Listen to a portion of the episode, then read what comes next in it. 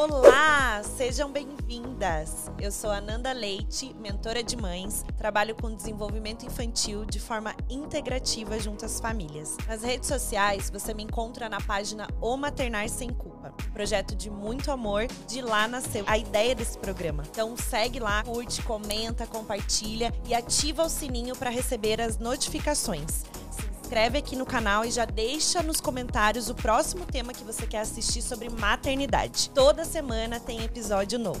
Vem comigo para o nosso Mãecast.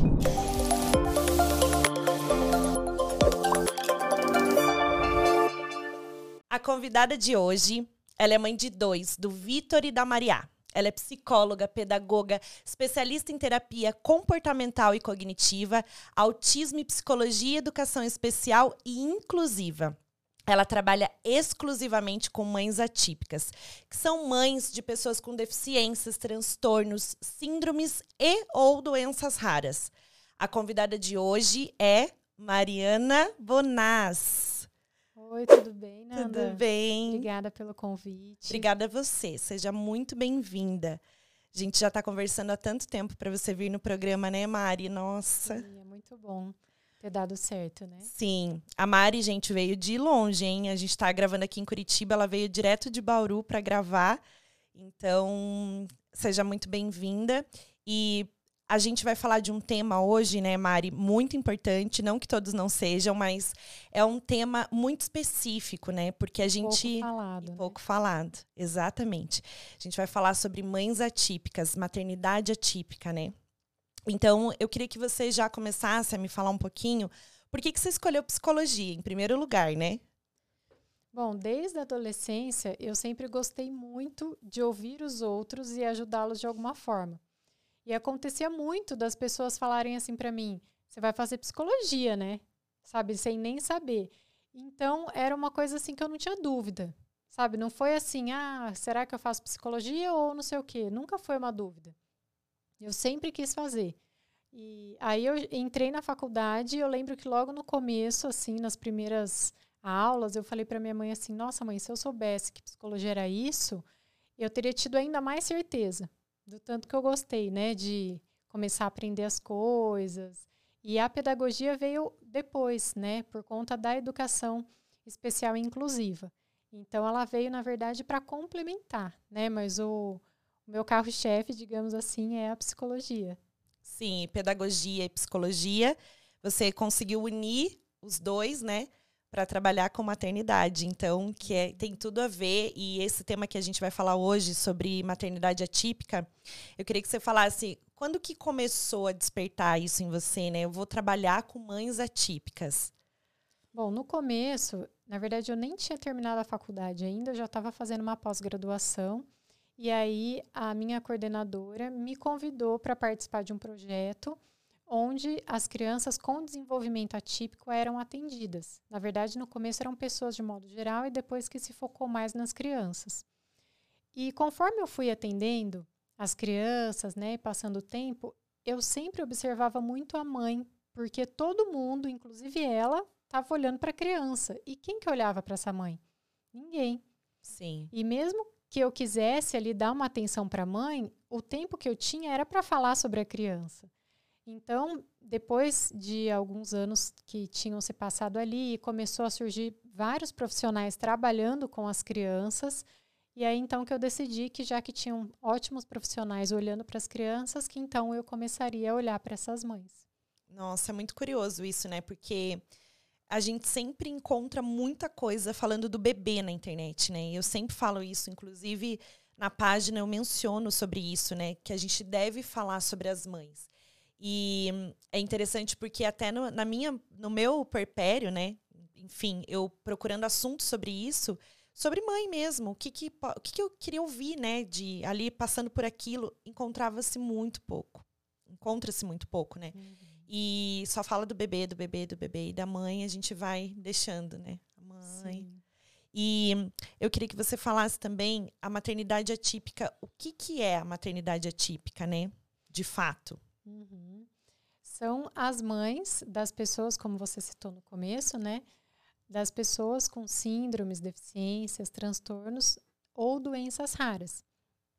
podem ser tanto as crianças como os adultos, mas hoje o meu olhar é mais focado nas mães de crianças, porque eu percebo que as mães de adultos, elas já passaram, né, muitos anos aprendendo a lidar com tudo isso. Então, embora eu atenda algumas mães de adultos, mas eu percebo que a urgência vem das mães de crianças, que ainda estão aprendendo, né, a lidar com essa nova e inesperada vida que apareceu para elas, né? Sim. E também é interessante a gente falar sobre isso. Por que, que uma mãe atípica, ela não deve ser considerada como uma mãe especial, né? É, as pessoas sempre chamam, né? Não todo mundo, lógico, mas de mães especiais, mães guerreiras, mães escolhidas por Deus. A gente sempre escuta bastante sobre isso. E por que que a gente não deve? Claro que tem mães que falam: "Ah, eu quero sim que me chamem de especial, eu quero sim que me chamem de guerreira" e tá tudo bem. Mas é porque quando a gente generaliza isso para todas as mães, é como se a gente tirasse delas o direito de dizer que está difícil, que elas não estão dando conta, de que elas precisam de ajuda. Porque se elas são guerreiras, especiais, escolhidas por Deus, como que elas vão pedir ajuda? Como que elas vão falar que está difícil? Então, já é uma maternidade muitas vezes solitária. E aí, se elas ainda sentem que elas não podem pedir ajuda, fica ainda uma situação mais desafiadora para elas. Sim, porque essa mãe ela também tem o direito de ter um momento só dela e engloba muita coisa, né? Porque a gente vê que às vezes ela pensa, ai, mas eu não posso, porque eu tenho que ficar à disposição do meu filho porque ele é assim ou assado. A gente não, não tem essa, essa ideia do que, que a gente fala para essa mãe, né? Eu queria que você falasse um pouquinho como que é nos teus atendimentos, como, como que você trabalha assim essas mães. É isso que você falou, né? Que muitas vezes essa mãe fica ali em casa e se sente culpada, às vezes até de fazer outra coisa, é porque é muito cultural também, né? Por exemplo, a mãe, de modo geral, não só a mãe atípica, quando ela volta para o trabalho, uma das primeiras coisas que ela escuta é com quem que o seu filho ficou? Quando o pai volta para o trabalho, ninguém pergunta isso para o pai. Então já tem essa pressão, digamos assim, da sociedade, né, de que assim, ah, você vai ter que cuidar do seu filho. E as crianças com desenvolvimento atípico muitas vezes serão dependentes a vida toda de alguém. E aí acaba que, ah, então, de, de quem? Da mãe da mãe. É. Né? Ainda precisa se trabalhar essa questão que o pai não ajuda, o pai participa, né? O pai faz parte. Então, nos meus atendimentos, eu sempre falo para elas que a terapia é sobre elas, não é sobre os filhos.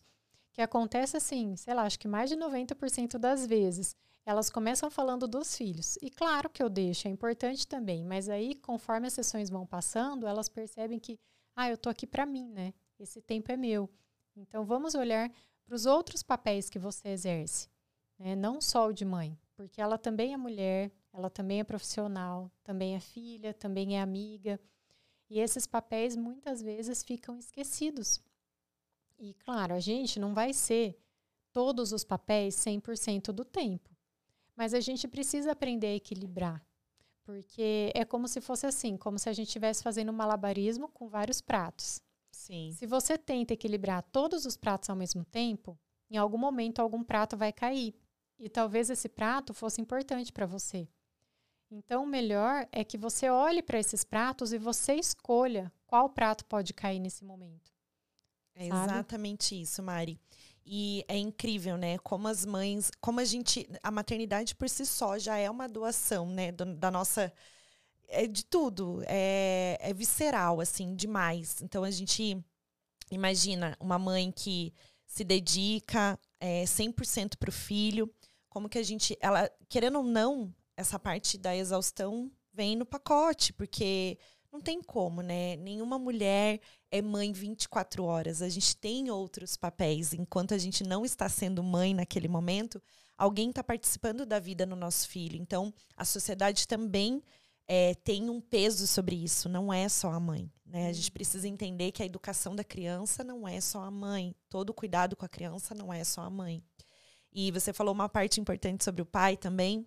Eu sempre cito sobre isso, que o pai, a gente fala assim, ah, mas o pai é obrigação. Ele é pai, então ele é obrigado. Não, ninguém é obrigado a nada. Inclusive a mãe. Eu vi uma reportagem muito interessante, uma revista bem famosa, que a mãe abriu mão da guarda do, do filho. Uhum. E para deixar com os pais. Então, se fosse ao contrário, não teria problema. Mas como foi a mãe que optou por isso, tem problema. Sim. Então a gente precisa falar muito sobre isso, porque são decisões, são escolhas, e maternar já é uma escolha, uma batalha diária, né? Uhum. Então é tudo pra gente escolher. Mas eu, eu queria voltar um pouquinho nos teus atendimentos. É, as mães te procuram geralmente na gestação, elas te procuram um pouco antes, né, de engravidar, ou já porque elas querem se preparar para alguma coisa, ou logo depois que elas recebem o diagnóstico, a grande maior parte das mulheres que te procuram?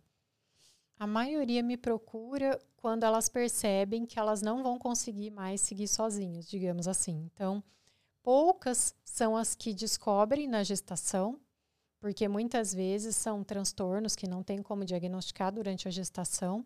Mas algumas já me procuraram, né? Ah, olha, eu já fiz aqui o exame, deu que o meu filho vai nascer com uma síndrome, porque as síndromes genéticas geralmente consegue pegar, né, na gestação.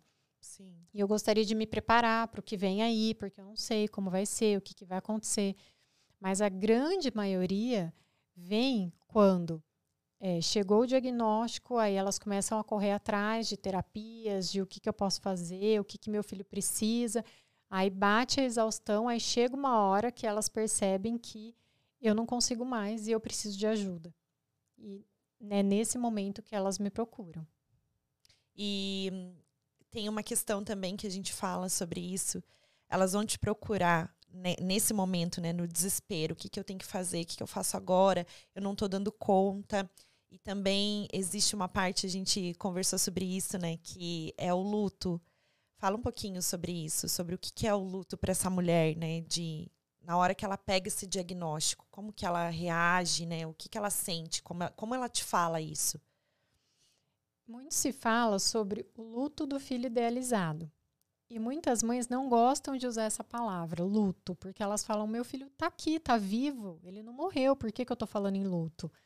Mas o luto, ele não é só de quando alguém morre. O luto é de quando a gente perde alguma coisa importante para a gente. Então, quando você perde um trabalho, por exemplo, que é muito importante para você, você também pode vivenciar o luto. Claro que não na mesma intensidade, talvez, não da mesma forma, não por tanto tempo, mas também pode acontecer. E esse filho idealizado é porque quando a gente está grávida, a gente começa a imaginar, né? Como que vai ser a cor do cabelo, a cor dos olhos, com quem será que ele vai parecer? Será que vai ser comigo? Será que vai ser com o pai? No que, que será que ele vai gostar? O que, que será que ele vai querer ser quando ele crescer? E aí, quando chega um diagnóstico, a sensação é como se alguém chegasse e jogasse assim um pano preto no rosto da mãe e falasse: a partir de agora, acabou. Tudo que você pensou não vai mais acontecer e você não consegue imaginar um outro futuro. Porque embora o futuro seja uma ilusão, né, por mais que a gente imagine, ah, meu filho vai ser assim, assim, a gente não sabe como vai ser. Mas parece que quando chega um diagnóstico, fica ainda mais difícil de imaginar. Como se realmente um futuro não fosse possível de pensar, né? Como que vai ser? Ainda mais quando a gente olha para alguns diagnósticos mais raros, né, de síndromes raras, onde muitas vezes não se tem ainda estudos. Então as mães falam: eu não sei, eu não tem ninguém, por exemplo, adolescente, adulto com a síndrome do meu filho, eu não sei o que esperar. Eu não sei se ele vai andar, eu não sei se ele vai falar, eu não sei como vai ser. Então, elas passam por fases que tem uma psiquiatra que já faleceu, a Elizabeth Kluber-Ross, que ela criou algumas fases que cinco se popularizaram como as fases do luto, porque ela ficou mundialmente conhecida por ser uma uma médica que cuidava das pessoas é, em estado terminal, cuidados paliativos. Mas quando ela criou essas fases do luto, ela criou observando mães de crianças cegas. Nossa. E, e eu gosto de falar assim, que não são as fases da aceitação do diagnóstico, são as fases do acolhimento do diagnóstico. Porque parece que quando a gente fala em aceitação, dá uma impressão de que se eu aceito, eu me acomodo e não faço mais nada. E não é isso. É você acolher o diagnóstico e, num primeiro momento, você entender que, apesar do diagnóstico, você ainda pode ser feliz. E num segundo momento, você entender que mesmo com o diagnóstico, você pode ser feliz. Porque esse apesar ainda traz um peso, né? Sim. E aí, depois certeza. de um tempo, a mãe entende que mesmo com o diagnóstico, ela pode ser feliz, o filho pode ser feliz. Sim. E com relação à culpa, né? Porque nisso tudo que você está falando, a mãe, ela muitas vezes, ela entende, não sei se, se nos teus atendimentos a grande maioria chega, eu me sinto culpada, será que eu fiz alguma coisa de errado? Será que, que o meu filho vai nascer assim porque, né? Porque a culpa é minha, né? Então, como que você fala? O que, que você fala para essas mães assim? Essa culpa é muito frequente, até porque qualquer coisa que acontece com os filhos, a culpa é da mãe, independente da situação. Então, quando chega um diagnóstico, as pessoas, a primeira coisa, olha para a mãe. E aí a mãe se olha também, de tipo assim: nossa, o que, que eu fiz de errado? Será que eu tomei uma medicação na gestação que não podia? Será que, sei lá, eu não sabia que estava grávida e tomei uma taça de vinho? Ou que eu fiz alguma atividade física mais intensa? Será que isso prejudicou? E a verdade é que a culpa não é da mãe, independente do que a criança tenha, até mesmo se não é uma deficiência, um transtorno é, pré-existente, digamos assim, né? Se é alguma deficiência adquirida, porque a gente também esquece que as pessoas ao longo da vida estão sujeitas a passarem por algum acidente, alguma coisa e também se tornarem pessoas com deficiência. Sim. E mesmo em situações assim, onde muitas vezes a culpa pode vir maior, porque ah, eu podia ter cuidado melhor, eu podia. Eu sempre falo para elas assim, que é muito injusto com elas mesmas, elas olharem para o passado com o conhecimento que elas têm hoje e se culparem do tipo eu devia ter feito diferente. Mas você não tinha esse conhecimento lá atrás.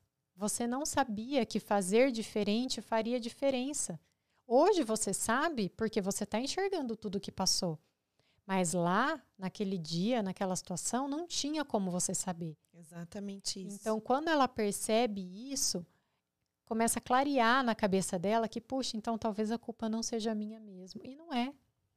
É, e também vem o sofrimento, né? Eu acho que a culpa ela é. A gente pode separar isso, porque dá para tratar de maneira diferente, porque tem muitas pessoas que pensam assim, ai, ah, mas é, vamos falar sobre isso também, porque eu acho que isso é um, é um paradigma muito grande, o termo que as pessoas usam sobre filho perfeito, né? E o filho especial. Então, eu acho que esse termo, filho perfeito, filho especial, como que a gente pode falar sobre isso? Como que a gente é, chama as pessoas, né, com deficiências? Como é que a gente pode chamar essas pessoas? Porque o termo foi a gente que criou, não existe isso, né? Uhum. E junto com isso vem o sofrimento das mães. Ai, o meu filho é assim, eu sofro assim, a outra sofre por aquele outro, e assim a gente vai medindo o sofrimento. Eu acho que não existe isso, né? Quando se trata da maternidade, é como você falou no começo uma mãe ela não é especial porque ela é atípica, ela é mãe também, uhum. né? Sim, essa questão do filho perfeito é muito cruel, porque se a gente olhar, ninguém é perfeito. Exatamente. Mas a gente tem isso até uma vez eu vi uma, uma entrevistadora famosa assim que entrevista bastante mães e aí ela perguntou para uma mãe assim é, quando foi que você percebeu que tinha alguma coisa de errado com seu filho, que ele não era perfeito? Aí eu, é exatamente nossa, assim. Não, você não pode reclamar. Teu filho é perfeito, mas gente, né? É, e e aquilo me doeu porque assim, a nossa sociedade, ela é muito capacitista, né? O capacitismo para quem nunca ouviu falar esse termo, é quando você acredita que uma pessoa com deficiência vale menos do que uma pessoa sem deficiência. Né? Basicamente é isso. E, e quando você fala que alguma criança tem alguma coisa de errado, ou que ela não é perfeita, é uma maneira capacitista de se referir a ela, como se quem é perfeito é melhor do que é. ela. E você perguntou com relação a como se deve falar, né? Até, por exemplo, também, ah, aquela criança é normal, aquela é, outra. É, isso, porque isso está empregado na sociedade, né? Sim. É perfeito, é saudável, é normal, e, e, e a gente vai colocando termos o tempo todo é. que a gente acha né, que está nomeando. Sim, exato, e não percebe. Então, a maneira correta, né, até a forma como a lei também traz, é pessoa com deficiência porque a pessoa sempre vem primeiro do que a deficiência. Então, por Sim. isso que a gente tem que sempre olhar primeiro para a pessoa, para depois, se precisar, olhar para o diagnóstico, seja ele qual for. E isso que você falou da sociedade, eu percebo assim, como hoje eu trabalho com isso há muito tempo, eu observo as falas e eu percebo quando, nossa, olha, isso daqui é muito capacitista de se dizer. Mas se você não, não trabalha com isso no dia a dia, muitas vezes você fala e utiliza termos sem perceber. Sabe assim? É, que nem, por exemplo, você já deve ter ouvido falar quando alguém fala assim, aconteceu alguma coisa, ela fala assim, ah, eu vou fingir demência. Uhum. É muito capacitista você falar isso, porque quando você fala vou fingir demência, então você quer dizer que é uma coisa ruim ter demência. Né? E as pessoas que têm demência? Sim. Ô Mari, e é interessante isso que você está falando, porque a gente pode trazer também como informação, né? Título de informação aqui. Sim. O que, que é de fato deficiência? Deficiência é uma doença? Autismo é uma doença? Como que a gente, né, fala? Não, as pessoas, elas confundem muito isso. Muitas vezes elas olham para uma deficiência, para o autismo, que é um transtorno, como uma doença. E não, não são doenças. Por isso que quando você fala, por exemplo, ah, uma criança com autismo é saudável. Sim, ela é saudável porque uma coisa não, não tem a ver com a outra. Ela pode ter alguma comorbidade, né, alguma questão de saúde associada, mas o autismo é um transtorno. Por isso que ele não tem cura, porque ele não é uma doença. Assim como todos os outros transtornos, assim como as síndromes, as deficiências. E é importante a gente olhar para isso, porque é, é muito comum a gente ver pessoas olhando para alguém com deficiência e falando, ai, é doentinho, né? Ai, coitado. E, e, tudo isso é muito preconceituoso, muito capacitista de se dizer. É, é exatamente isso. Nossa, e como a gente ouve, né? Como a gente ouve. As pessoas não medem as palavras. Não tem senso. Não, não nenhum. Senso. E principalmente se olham a criança, né? E ou perguntam para a mãe, não, não tem empatia Sim. nenhuma, né? Não é. se coloca no lugar nem da pessoa, nem da mãe, nem de ninguém. Tem muita gente que faz de maldade mesmo, né? É. Sabe disso. Uma vez uma mãe me contou que ela estava num parquinho com o filho dela que tem paralisia cerebral, então ele estava numa cadeira de rodas e ele não fala. E aí uma mãe que estava com o filho brincando no parquinho chegou para essa mãe e falou assim: nossa, deve dar muito trabalho, né? Cuidar do seu filho assim. E aí essa mãe virou para ela e falou assim: Não, trabalho dá o seu, porque o meu precisa só estar tá bem alimentado, sem estar tá com frio, sem nada. O seu você vai ter que ensinar a ser uma boa pessoa, a ser educada, a ser uma pessoa justa, honesta. Isso sim é difícil. E quando a gente para para pensar, é verdade. Mas você vê essa mãe, foi o que, que ela tinha que ir lá e falar isso, né? Nossa, deve dar trabalho porque ela só pensou no trabalho físico, digamos. Mas esse lado da educação, né, de ensinar a criança a crescer sendo justa, honesta, sem ter preconceitos, é muito desafiador também. Exatamente isso. Nossa, Mari, e eu, eu fiquei imaginando a cena, pensando, né? Por isso que o mundo é muito injusto, né, com relação a isso. Então, e o teu trabalho é muito lindo. Eu já te falei isso várias vezes, mas, Obrigada. gente, a Mari é uma pessoa muito maravilhosa. O trabalho dela é maravilhoso. E são poucas pessoas que falam sobre mães atípicas e trabalham com isso. A gente sabe que é muito específico, mas tem vários assuntos que são específicos, né, com relação à maternidade, que não, não tem muitos profissionais, né? E como que essas mães chegam, é, por exemplo, a gente sabe que hoje não tem, não é todo mundo que tem acesso a isso, né? Como é que essas mães podem procurar uma rede de apoio, um grupo de apoio, né? Alguém que possa ajudar ou até mesmo um profissional dentro de uma instituição? Como que ela pode é, conseguir falar com alguém se ela precisar? Bom, primeiro falando um pouquinho da rede de apoio, é muito importante que essa mãe tenha, porque ela vai precisar de alguém para ajudá-la. E muitas vezes ela não tem essa ajuda.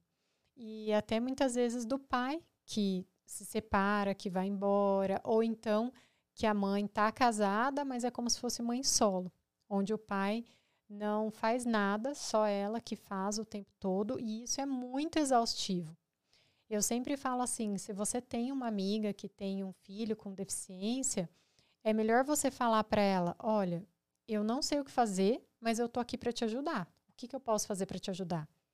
Sabe, se você vai visitar alguém, é, leva o lanche em vez de esperar que ela te sirva o lanche. Mas isso é para tudo com a mãe, né? Mari não deveria sim. ser. Porque quando a gente ganha bebê também é assim, né? Sim, sim. De, de todos os lados, as pessoas deveriam perguntar o que, que você precisa de ajuda. É. E não ir lá só para olhar o bebê, né? É. E no caso da maternidade atípica, as pessoas se afastam muito. É porque é mais fácil, digamos assim, você falar, ah, vai dar tudo certo, fica tranquila, do que falar, eu não sei o que dizer, né? Eu não sei o que fazer, fala para mim, como é que eu posso te ajudar?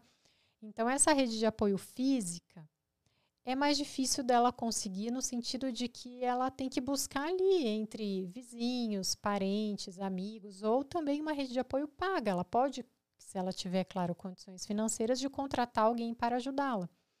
Mas ela também precisa da rede de apoio emocional.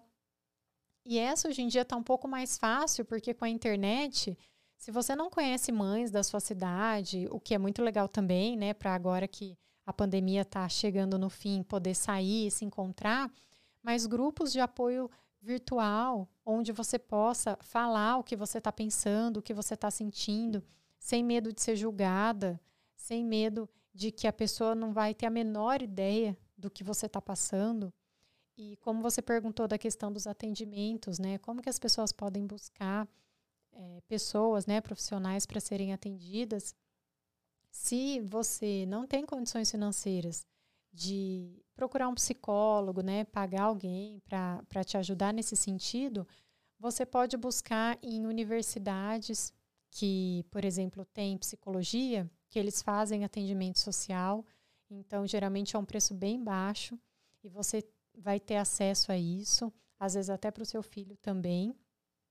E hoje em dia existe um projeto de lei nacional que derivou de uma lei estadual de Roraima, onde. Nossa, agora eu não lembro se é Roraima mesmo.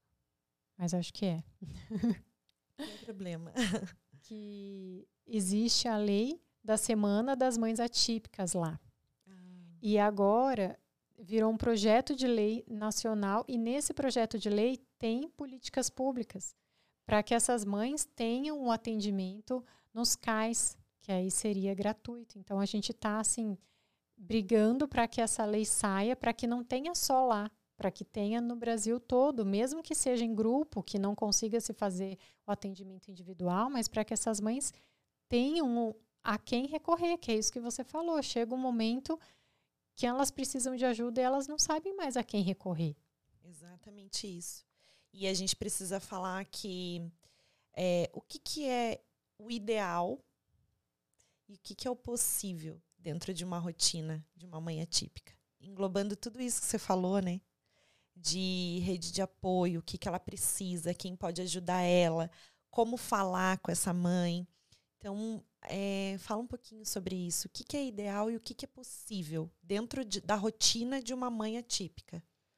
Eu sempre falo isso para elas, porque a criança geralmente faz diversas terapias. E os profissionais que atendem as crianças muitas vezes solicitam que sejam feitas atividades em casas, né, tarefinhas e tudo mais. E aí a mãe se cobra de que, nossa, além de tudo que eu tenho para fazer, eu ainda tenho que fazer isso. E aí eu sempre falo, olha, existe o ideal, que seria, ok, você conseguir dar conta de tudo e fazer tudo, e existe o possível. E dentro do que é possível, que aí é muito individual, é você olhar e falar assim, tá tudo bem eu não dar conta de tudo. Então, o que, que eu vou fazer? O que, que eu vou priorizar? Até porque você precisa ser mãe e o seu filho precisa ser criança em algum momento. Se ele fica em várias terapias, chega em casa e você faz diversas atividades é, dirigidas que os profissionais pediram e não sobra tempo para ele ser criança, que seria ele fazer o que ele tem vontade, e você ser, entre aspas, só mãe dele, não ter que ficar se preocupando em estimulá-lo o tempo todo, vai ser muito mais cansativo. Porque mais do que o físico, é a carga mental.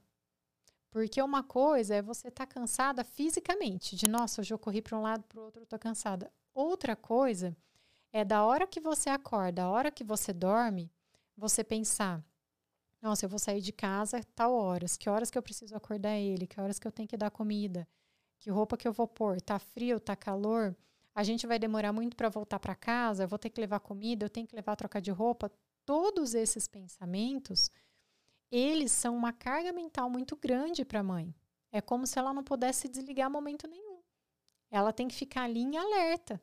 Elas falam isso muito para mim. Nossa, eu tô cansada de ter que ficar em alerta o tempo todo. E isso gera um cansaço gigantesco e que, na grande maioria das vezes, é só a mãe que faz.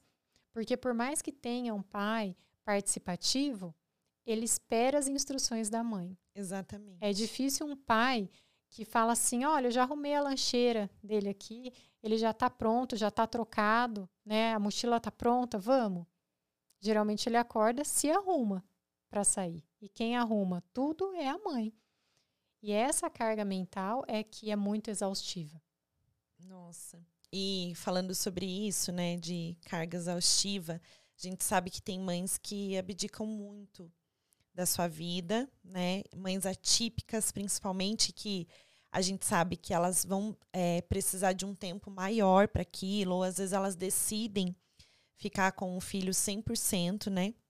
Mas, é, como que, o que a gente pode falar para essa mãe que abdicou da sua vida? Como que ela pode, né? Porque, assim, as mães não...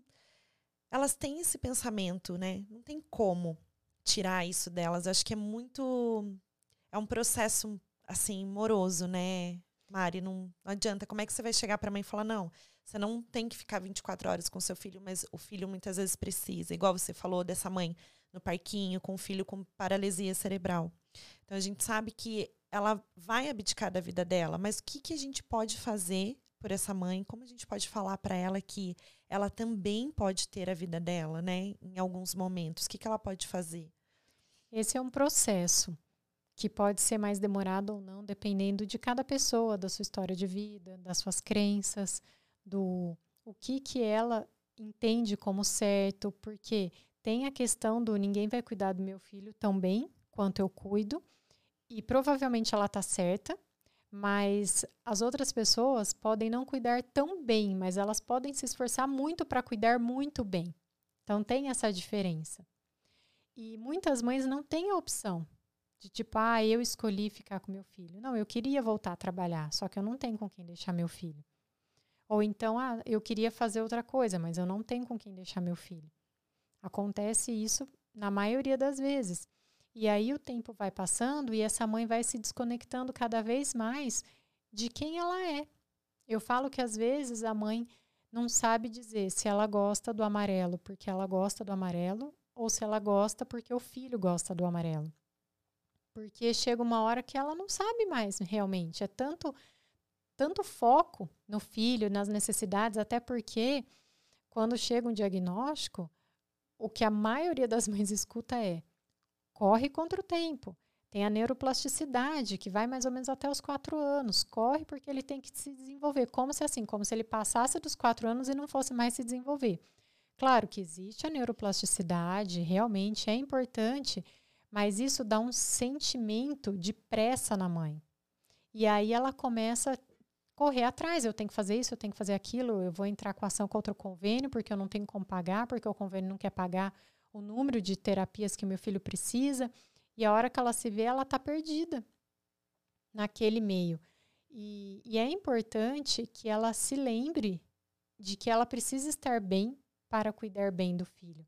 Não que ela vai cuidar mal, que ela não vai saber cuidar, mas se ela estiver bem, o filho também vai estar melhor. E muitas vezes esse se cuidar é olhar para si, se observar no dia a dia.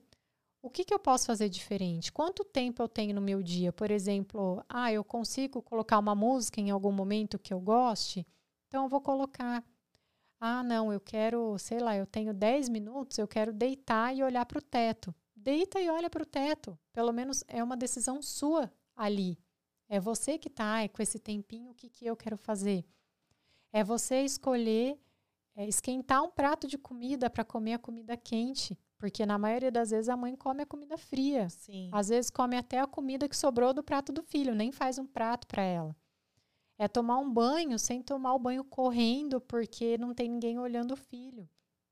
Então, dentro da rotina dela. O que, que ela pode delegar, né? É, das possibilidades dela, o que, que ela pode fazer? E não ter vergonha de pedir ajuda. Porque muitas vezes parece que é fraqueza pedir ajuda. E até assim, para coisas pequenas. Uma mãe uma vez falou assim: Nossa, eu não conseguia pedir ajuda para ninguém. E aí eu comecei a praticar pedir ajuda. E hoje eu peço ajuda assim até para o meu vizinho descer com lixo. Então agora o meu vizinho já sabe que a hora que ele vai descer para pôr o lixo, ele já toca em casa para pegar o meu lixo. Que legal. E é uma coisa pequena, mas que para essa mãe faz toda a diferença. Toda a diferença, com certeza absoluta. É, então são essas pequenas coisas que ela tem que olhar e falar o que, que eu posso mudar. Eu sei que não é fácil, porque muitas vezes a exaustão é tão grande, o cansaço, a falta de perspectiva é tão grande que ela não consegue enxergar a saída. É, que ela que ela olhe tipo assim, não, vai ser sempre assim. E, e pensar numa vida para sempre é muito tempo. É, e é para sempre, né? A gente sabe disso e a gente é, é mãe para sempre. Não tem como mudar isso, né? Sim, mas não precisa ser triste para sempre, difícil para sempre. Ela é. pode aprender formas de tornar essa maternidade atípica mais leve. É porque muitas pessoas focam na perfeição, né? Eu quero ser uma mãe perfeita, eu quero fazer tudo para o meu filho, eu quero fazer isso, mas não é. A gente não, não deveria falar sobre perfeição. A gente deveria falar sobre ser feliz né? Sim. Uma mãe feliz, o seu filho está feliz. E a gente, e mesmo assim, é, numa situação, em qualquer situação que ela venha sofrer ou que ela esteja sofrendo, que ela possa recorrer, pedir ajuda, o que ela pode delegar na maternidade dela para que aquela maternidade seja mais leve. Eu já ouvi várias mães falando que amam os seus filhos, mas não gostam de maternar. Não existe peso para, né, se o teu sofrimento é maior do que o meu. Não existe isso. Cada mãe passa por aquilo e absorve o que tem que absorver daquela situação, aprende com o que tem que aprender, a vida e vai levando. A gente sabe que não é fácil, mas são desafios diários para toda e qualquer mãe. Sim. Então, é focar no que a gente pode, no que traz a felicidade de fato, né? Sim. É porque a gente não pode medir o sofrimento do outro com a nossa régua porque nunca vai bater. A nossa história é diferente da história do outro. Então, por que que às vezes parece que uma mãe um diagnóstico entre aspas mais leve do filho do que um outro, que é mais grave, que tem inclusive comorbidades, tudo, e parece que uma mãe leva de uma forma muito mais leve do que a outra? É pela história de vida.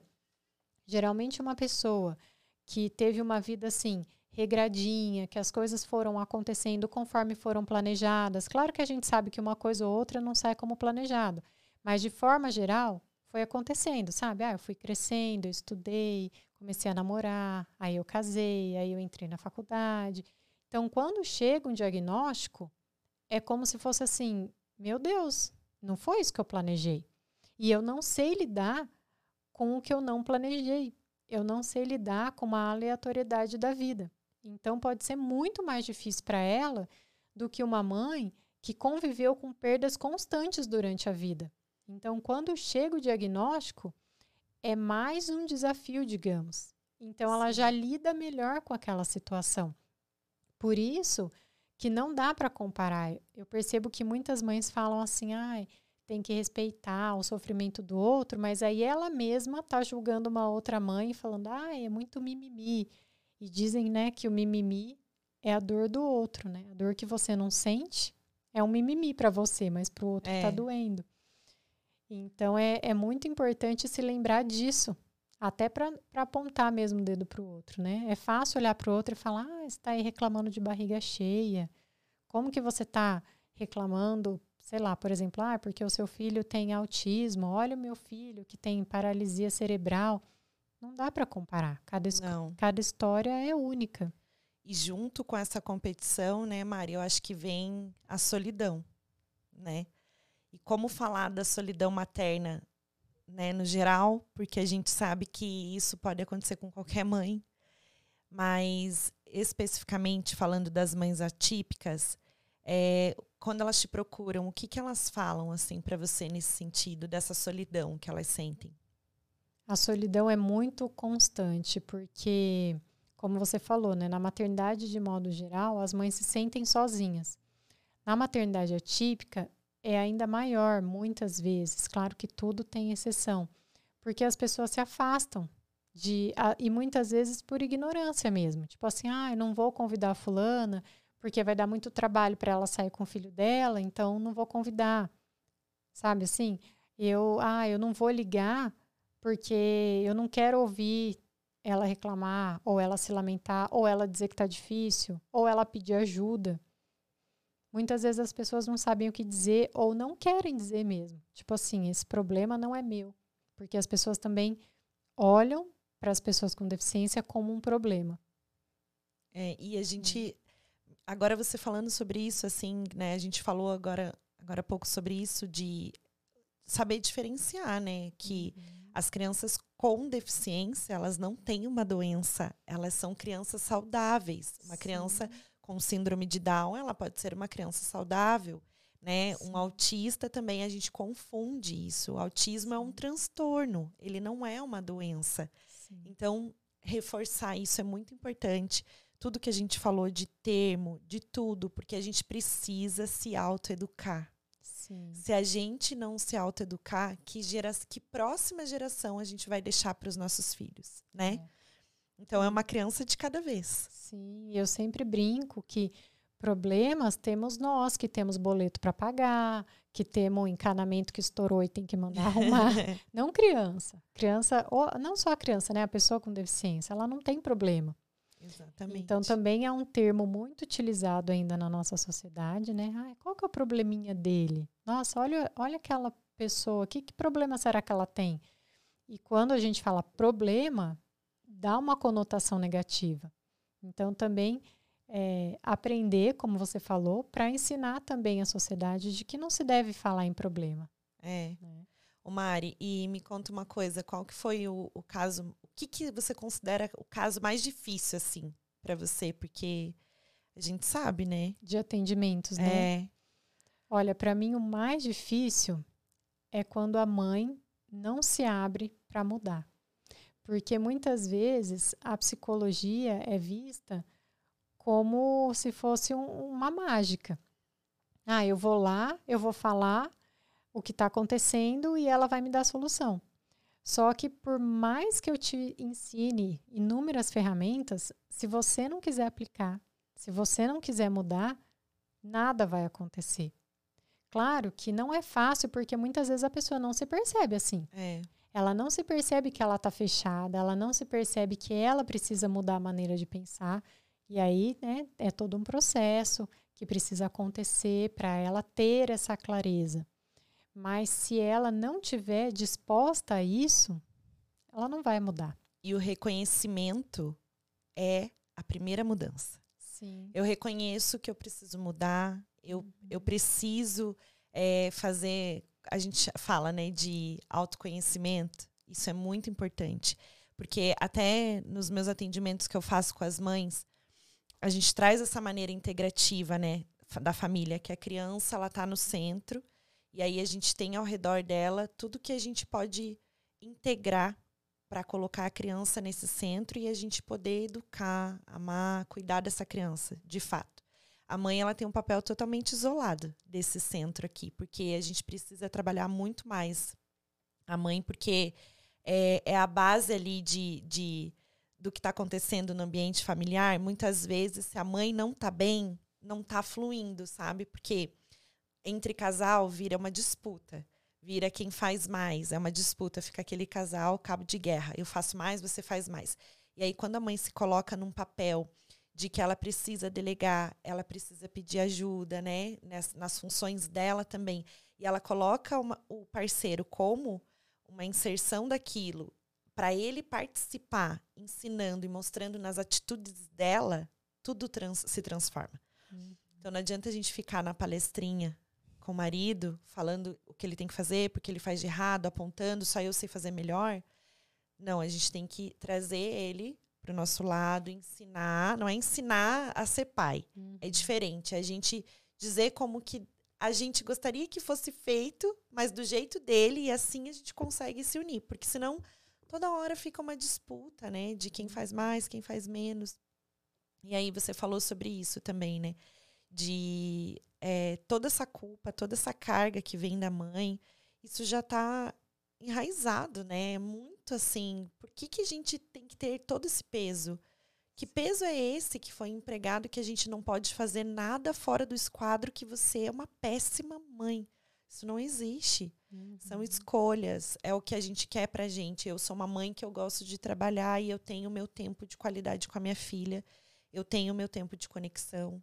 E eu sempre vou falar isso porque é a minha maneira de maternar, uhum. assim como você tem a sua. E a gente precisa se acolher. Porque Sim. quando uma mãe não ajuda a outra, é muito pior. Sim, e a gente vê muito isso, infelizmente. Muito, demais. Eu acho que a gente, quanto mais a gente se unir, mais a gente olhar para as mães, né? Nesse, nessa forma de ajudar mesmo, de apoiar, de acolher, mais a gente vai criando um laço gigantesco. É uma rede. Não essa rede de competição, de julgamento, quem faz mais, eu sou melhor, meu sofrimento é maior do que o seu. Não, mas espera aí, eu faço isso, você faz aquilo. Isso não existe. É que nem quando eu começo algum grupo terapêutico, eu sempre falo no começo, né? Aqui não é o lugar que você vai ser julgada, aqui é o lugar que você vai ser acolhida. Então você vai poder falar Claro que de forma respeitosa, o que você pensa, o que você acha daquele assunto. E as mães no começo ficam receosas. Aí, uhum. conforme vai passando o tempo e que elas percebem que ali realmente é um lugar para aquilo, elas falam: aqui é o único momento da minha semana que eu realmente falo o que eu penso, que eu sei que vocês vão entender o que eu estou falando, que vocês não vão julgar, que vocês vão pensar junto comigo que maneiras que eu posso fazer para melhorar aquilo, para passar por aquele desafio. Então, isso é muito importante. Nem sempre a gente encontra esse tipo de suporte em grupos, né? Em qualquer grupo, digamos assim. Tem, infelizmente, a gente vê principalmente assim grupos de WhatsApp que as mães começam a querer competir umas com as outras e, e é uma competição infundada. Então, nem sempre é possível.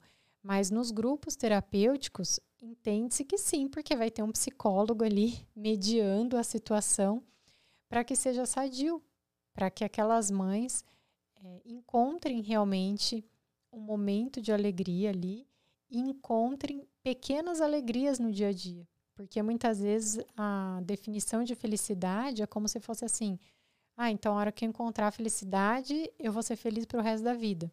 Mas a felicidade é como qualquer outro sentimento que você vai sentir, mas que ele vai passar e que outros sentimentos virão.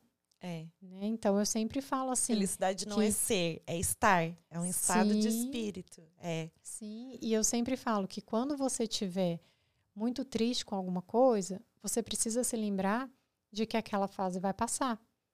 E quando você estiver muito feliz com alguma coisa, você tem que aproveitar muito e se lembrar que aquela fase também vai passar. Porque senão a gente se apega a que ser feliz é ser feliz o tempo todo e aí vai ser frustrado sempre, porque ninguém vai ser feliz 100% do é. tempo.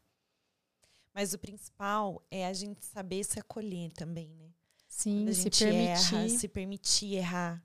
Porque, e também não é só pedir desculpas o tempo todo, né? Pro filho, olha, filho, desculpa, a mamãe errou. Não. É a gente falar, filho, a mamãe estava muito nervosa.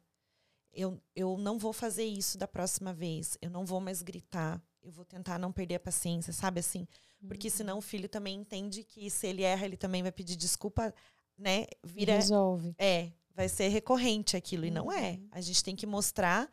A capacidade de pensar da criança é tão fantástica que eu sempre é, procuro fazer isso com a minha filha, sabe? De Uhum. mostrar para ela quais são as formas dela se acalmar, quais são as. Eu preciso fazer ela pensar. E é assim que a gente deveria agir, né? Em, nessas questões de autoeducação e colocar a educação para uma criança que a gente vai né, deixar para o mundo. Uhum. Eu acho que a educação tá aí, o segredo tá aí, né? A gente conseguir e essa mãe também tá ali presente e tudo. Então, é isso. Só que a gente sabe que muita coisa vem do passado, né? Aquilo que você Sim, falou de cultura. crenças, cultura. E falando em cultura também, isso é, é muito aqui, né? A, a mãe, uma mãe atípica. É, ela não tem onde deixar o filho. Aqui a gente sabe que não tem muita rede de apoio, não tem muitas casas, não tem escola, não tem, não tem. Em outros lugares, você já ouviu falar que é diferente, as mães deixam os filhos e vão trabalhar, porque aqui é muito enraizado isso, né? As mães não têm muita escolha. É, aqui, além de ter a questão cultural de que ah, a mãe não pode deixar seu filho, que a mãe que deixa é errado, embora a gente saiba que não seja e tudo mais, tem a questão da falta mesmo de políticas públicas que a mãe não tem onde deixar.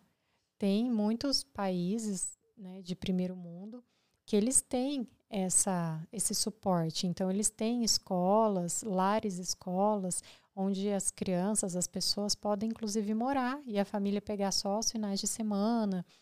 E eles lidam bem com isso, porque eu penso que no Brasil muitas vezes é mal visto isso. Como se fosse assim, nossa, você vai deixar seu filho a semana inteira numa instituição? Primeiro que a gente já nem confia em instituições, né, públicas, assim, poucas infelizmente são as que realmente são boas.